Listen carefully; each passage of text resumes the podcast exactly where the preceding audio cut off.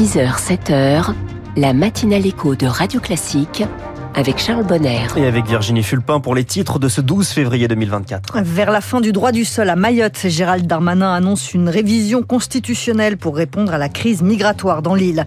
Au revoir et merci, monsieur Badinter. Des milliers de personnes ont signé le recueil de condoléances au ministère de la Justice. La répression au Sénégal, trois morts dans des heures entre manifestants et forces de l'ordre ce week-end. Après ce journal, le succès du leasing social dans les titres de l'économie à 6h10.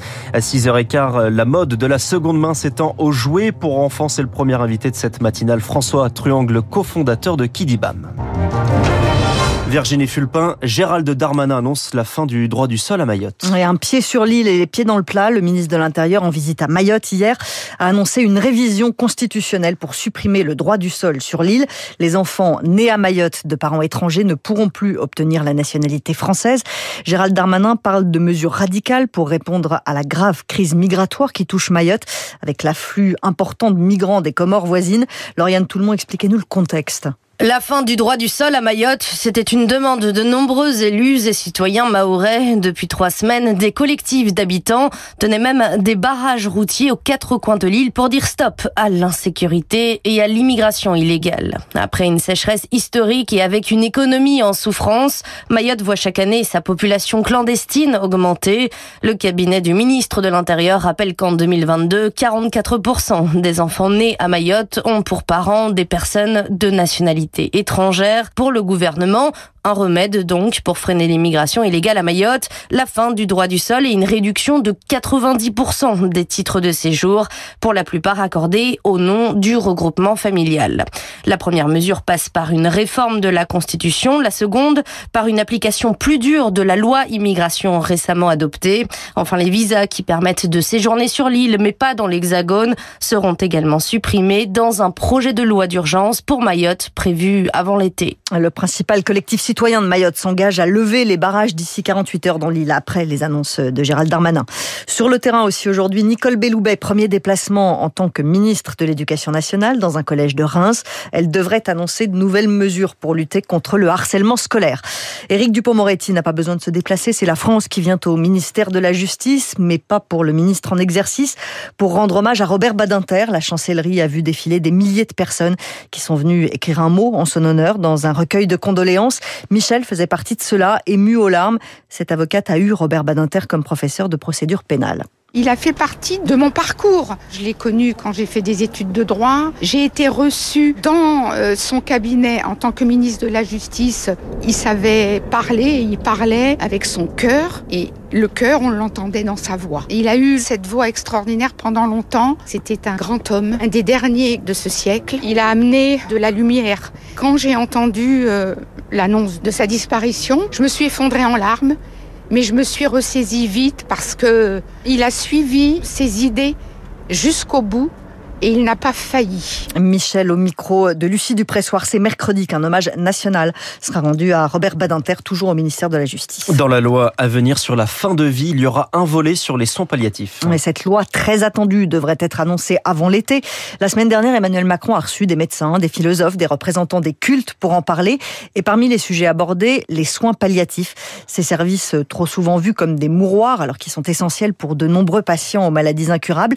Je vous propose de suivre Rémi Fister à Narbonne où 12 lits sont dédiés aux soins palliatifs.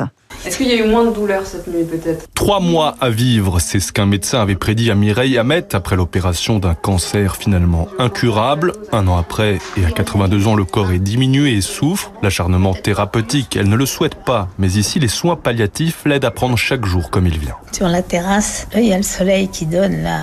C'est un vrai plaisir. Vous êtes là le matin, vous vous dites, je suis bien, je suis heureuse. Moi, je pense qu'il arrive un moment dans, dans la vie il faut me laisser. La priorité aujourd'hui, c'est que la patiente ne souffre plus. Sarah Ilaoui, médecin du service. Oui, nos patients euh, ont peur de la dégradation, de la souffrance, mais avant d'en arriver là, ils sont bien vivants. Et tant qu'ils sont vivants, qu'est-ce qu'on peut faire pour qu'ils puissent profiter au mieux de leur journée, de leurs proches? Il y a des patients qui sont juste contents euh, de remanger une glace, de revoir son chien. il faut qu'il ait moins mal, il faut qu'il ait pas de nausées. Les maladies sont incurables et les décès nombreux. Trois parfois en une semaine. Mais les soins palliatifs ne sont pas un mouroir, martèlent les aides-soignantes Fanny et Patricia. Et la joie de vivre, c'est pas que morbide. On est là vraiment pour euh, qu'ils puissent partir euh, dignement et sans douleur. On donne notre joie, notre bêtise aussi. Puis on met en place des massages. On demande s'ils acceptent de faire une toilette avec musique, par exemple. On essaie d'apaiser au maximum. Lorsque c'est possible, des retours à la maison sont même envisagés pour quelques jours, voire une semaine. Une équipe mobile de soignants se déplace alors pour soulager à domicile.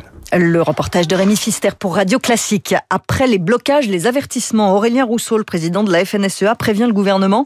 Les agriculteurs veulent des annonces avant le début du Salon de l'agriculture, un salon qui démarre le 24 février, dans 12 jours.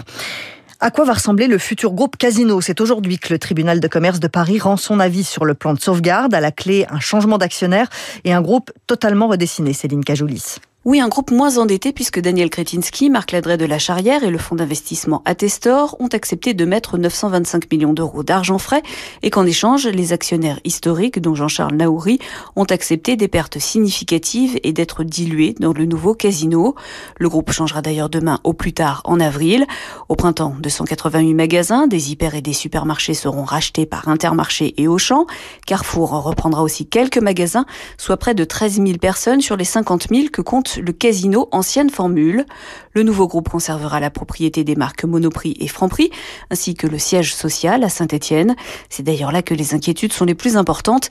Les représentants des salariés craignent au total entre 5 000 et 6 000 suppressions d'emplois entre le siège, les fonctions support, l'administratif et la logistique. Aujourd'hui, Danone inaugure une deuxième usine de produits végétaux en France, dans le Gers, une usine qui va essentiellement produire du lait d'avoine. Le groupe Danone en est à quatre usines de produits végétaux dans toute l'Europe. Il est 6h07 au Sénégal. La répression des manifestations a fait trois morts ce week-end. Les opposants à Macky Sall ne désarment pas. Demain encore, ils seront dans la rue pour protester contre le report de l'élection présidentielle et ce qu'ils considèrent comme un coup d'État du président actuel. Les forces de l'ordre sont massivement mobilisées dans le pays. Momar vit à Dakar. Il fait partie de l'opposition. Il participe à toutes les manifestations, même s'il craint pour sa sécurité on marche, on vit notre vie, mais avec la peur, on vend parce que à chaque fois qu'on sort le matin, on ne sait pas si on va rentrer le soir. On a peur pour notre vie. Moi, quand je sors, je me suis dit, je peux être le prochain. Donc, c'est ça. On est traqué. Il y en a beaucoup qui sont en exil. Ici, les journalistes n'ont pas trop le choix parce qu'ils sont baïonnés. L'un des plus grands groupes de presse s'est fait retirer sa licence. C'est la première fois que ça arrive. Même à l'époque du parti unique, on n'a jamais fermé de radio ou de télé. Donc moi, avec la peur au ventre, même menacé, je vais continuer de faire ce que je peux chaque jour pour que les choses avancent.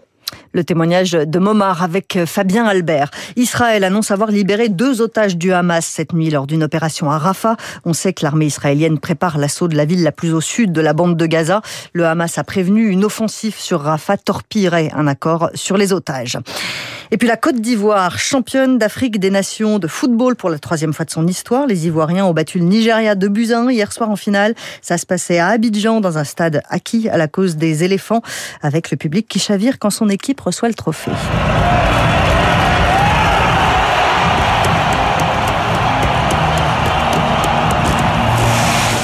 La finale de la Coupe d'Afrique des Nations, c'était sur euh, Bein Sport hier soir. Euh, je comprends rien non plus au, Super Bowl, donc je, n'en parle pas. Je vous laisse le faire. Vous êtes très fort pour ça, Charles. Non, mais je sais que vous connaissez très bien le football et, très bien la canne, et ça fait donc un, trophée pour euh, pour Jean-Louis Gasset, qui est euh, l'ancien adjoint de Laurent Blanc en équipe de France. En équipe de France et à Bordeaux, je crois. Et, tout à fait, qui n'était plus l'entraîneur malheureusement de, de, la Côte d'Ivoire, qui a très mal commencé la compétition, mais qui finit par gagner. Merci Virginie Fulpin, c'était le journal de 6 heures. Vous revenez euh, dans une heure à 7 heures. Des jeux de seconde main, c'est dans la France de demain. C'est dans 3 minutes avec François Truong, le cofondateur.